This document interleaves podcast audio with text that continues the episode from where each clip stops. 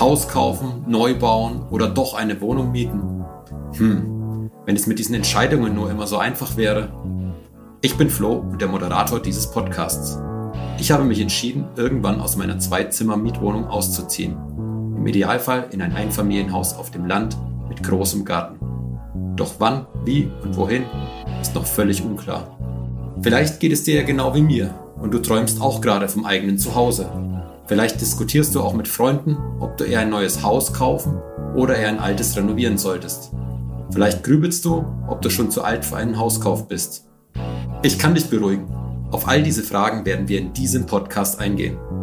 Hausplaudern ist der erste Podcast, der ein junges Paar bei der Modernisierung eines Hauses begleitet. Der Vorteil für euch und für mich, Caro und Basti haben schon viele Entscheidungen getroffen. Sie erklären uns, warum sie sich gegen einen Neubau und für eine Modernisierung entschieden haben.